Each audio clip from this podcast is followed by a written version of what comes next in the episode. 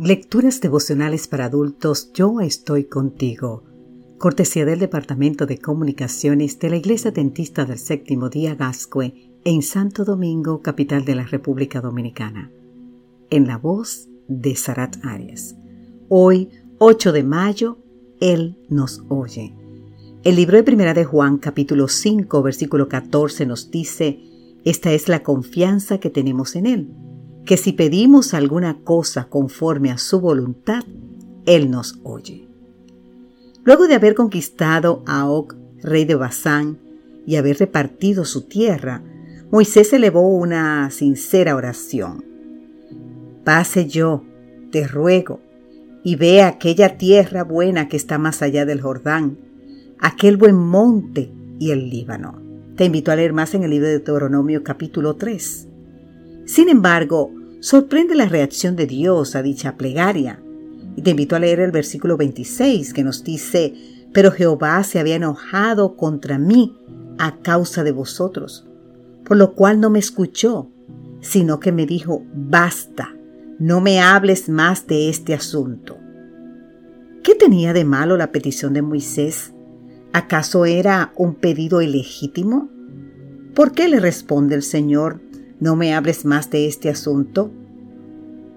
Querido amigo, querida amiga, ¿cómo nos sentiríamos nosotros si Dios nos dijera algo así?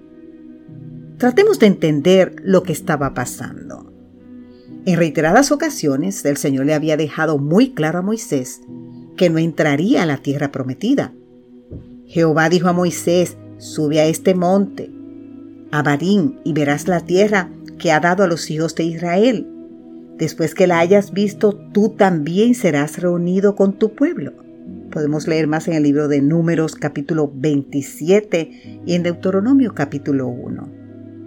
El Señor le dijo, tampoco tú entrarás allá. La oración de Moisés, pase yo, te ruego, y ve aquella tierra buena. Parece que pretendía alterar la voluntad divina. ¿Y eso fue lo que molestó al Señor? ¿Será que nosotros también oramos así?